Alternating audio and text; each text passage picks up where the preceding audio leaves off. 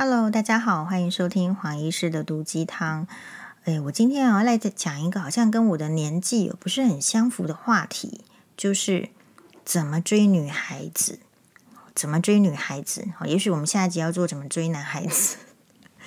好，那原因是什么呢？原因是呃，我最近不是看了杨洋的哎《且试天下》吗？好，《且试天下》呢，它是一个古装武侠剧。然后里面的男主呢，其实也是一个，就是从小可能受到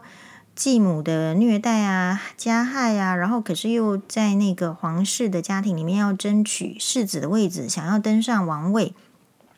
这样子的男生，然后非常谨慎的，所以他没有什么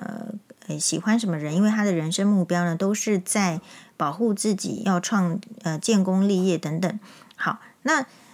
这个剧呢，后来也遇到那个女主角，就是她喜欢的白风夕，或者是呃风喜云这样的这个两个是同一个人这样的角色。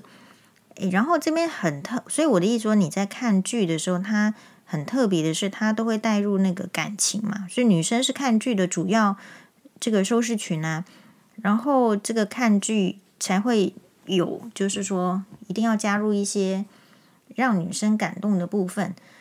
然后很特别的是，呃，我后来又看了这个杨洋的，诶，《微微一笑很倾城》是属于校园，就是恋爱剧哦，所以这边就让我就做出一个想要讨论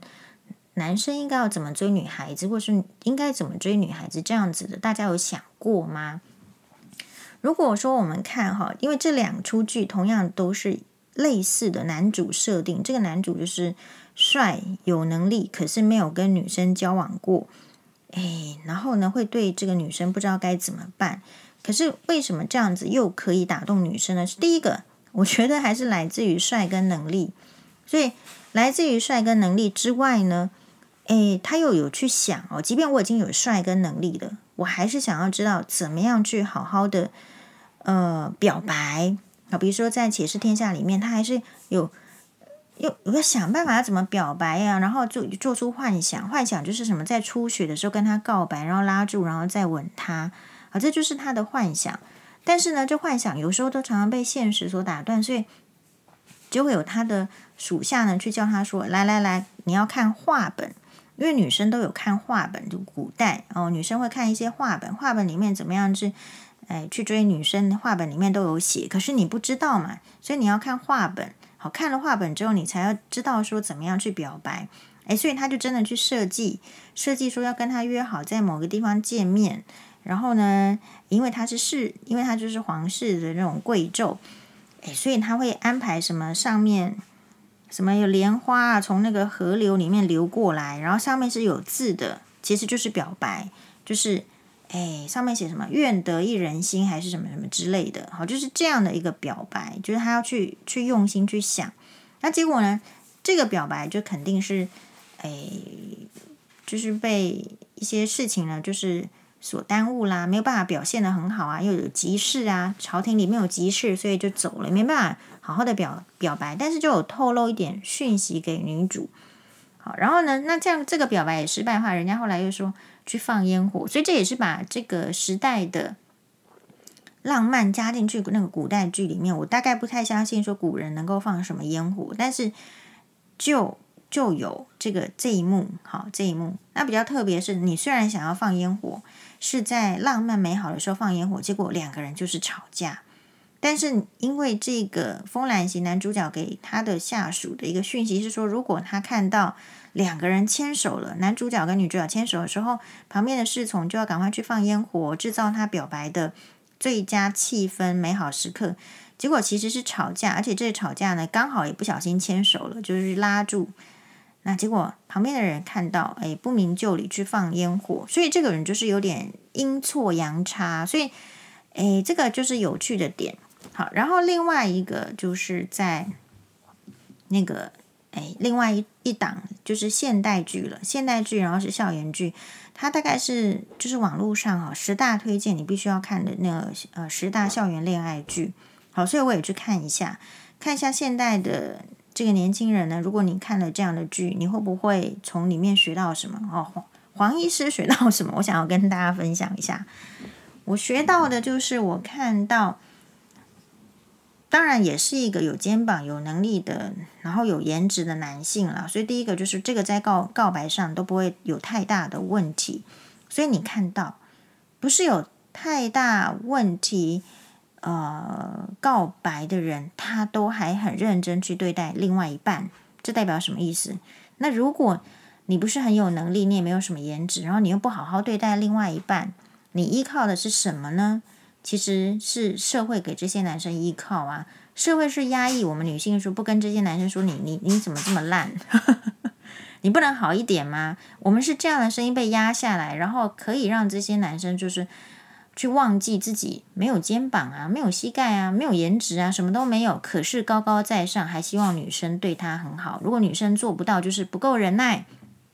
好不够配合啊，就是公主病等等等等等。其实这个社会。还蛮帮助男性的，可比较少帮助女性哦，是这样。好，所以我看这个呃，微微一笑很倾城呢，这个有一点就是呃，超出我的这个想想象的意思是说，因为它是二零一五，就二零一六剧，对我来讲它是现代剧，而且它是一个中国剧，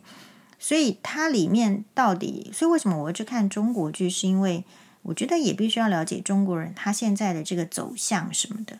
好，那他他们的这个用词，他现在灌输给年轻人的是什么东西？你如果都排斥，你都不了解，你大概就会就会就会失去就是判断他们的准则。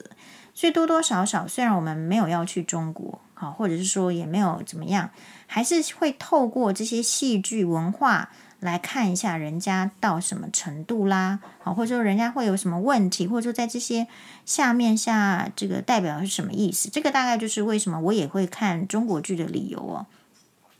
所以首先我看到的是第一个，诶，虽然是二零一五、二零一六的剧，可是在里面已经会说出，就是那个男大生、女大生在讲话的时候，已经会说出，就是男生去。嫁嫁给就男生跟男生之间在揶揄说，你要听女朋友的话，听三嫂的话，就是我们是嫁给这个三嫂的这个概念。男生嫁给女生的概念已经从他们的口中说出来了。嗯，这代表什么？我觉得这代表就是说他有重视到女性。还蛮强的哦，这个就是他的社会。你不要只看他那个政治，政治说什么政治局里面，我看最近看有一篇文章是说啊，政治局里面没有什么女性啊，所以代表中国女性呃不屑进入到那个呃圈子里面去，或是职位里面去。我觉得这篇文章哦，对我来讲没有没有让我信服，因为女性跟男性来讲，就是看他学的是什么，然后他想要在哪里发挥。你勉强只能猜测说，在中国学政治的女性比较少。或者说，在中国还不愿意放这么多权力给女性而已，不代表女性不想要进入那个圈子去打造一些什么理想。好，所以那篇文章我有看到，可是我觉得很奇怪。那我看到的是，在他的很多的戏剧里面表现，也许是上海吧，我不知道，因为这个城市据说呢，女权是比较高涨的。你可以看到好几部剧，现代剧，它都已经带入这个观念，比如说同样是。这个女生哦，跟男生他们不是好朋友，事实上有点像是这个少年冤家的，就冤家路窄哦。冤家路窄是因为一点误会，比如说是同样选修一门电脑课，然后呢，这个女生是迟到了要进去，只好叫男生让开去坐他旁边的位置，是这样的机缘下认识的男生，然后又因为在课堂上吵闹，被那个电影欣赏课的。指导老师呢，指定要去负责年度的毕业呃摄影啊，就是录影做一个摄呃毕业的影片，所以这两个人就被迫要合作，被迫要合作好了，在校园里面要拿出照相机，一个就拿照相机去准备录影，一个就负责是拿脚架这样子的一一男一女冤家的概念，然后呃一整天工作下来都很辛苦，没有饭吃，所以最后呢一起去吃饭。你看他们怎么样去那个大排档，也就是那个学校附近的餐馆吃饭。首先呢，坐下来，女生就点了这个、这个、这个，啊，男生就说再来一个。女生都点肉嘛，女生都点肉，男生就说怎么都只有肉没有菜，然后再点了一个什么西湖什么什么羹，大概就是就是一个汤，好，对，西湖什么什么羹应该是一个汤。然后男生说了一句。哎，我们要各付各的哦。那女生就说：“对呀，难道我还吃你的？”好，这个就是一般的这个男女生。当一个男生说我们各付各的时候，女生可以理直气壮的说：“对呀，我又没有要吃你的，你以为我要吃你的？”这个这个感觉哦，当然他们两个不是那种很好的男女朋友或是很好的朋友了，所以讲话是事实上有一点点小小的误会，然后有点敌对，所以用这样的讲话的方式。好，然后在这个吃饭的过程中，因为这两个人是冤家嘛，所以呢会有一些争执，争执就是说这个。照这个录影机里面呢拍的影片是这个女生的闺蜜跟她的男朋友，她很想要看，所以就是抓过来要看。可是偏偏呢，这个男生是想要追这个女生的闺蜜的，可是未果，就是追求不到，人家已经跟别人在一起，所以内心有很多的误会啊，觉得说这个女生是戏花啦，嗯、脚踏两条船啦，竟然其实明明是他搞错了啊，所以呢，他对这个戏花有误解。就对这个影片呢，他也很有意见，就想要把它删除。那就当这个男生想要把这个影片删除的时候，女生过来抢夺，抢得不好呢，就这个摄影机昂贵的 Sony 这个品牌的录影机就掉到了那一大碗西湖羹里面去了。那当然就是有点报销的意味。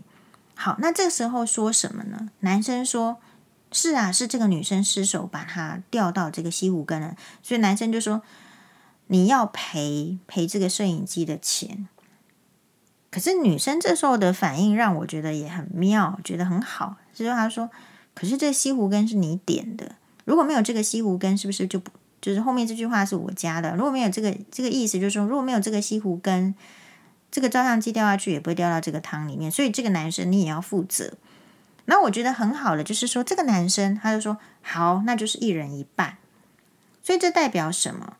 这代表说女生也愿意付钱。女生并没有说哎不，就推卸责任，就说这不是我做的啊，什么诬陷啊，然后推脱。他也知道他要负起责任，可是他也会去不要忘记去，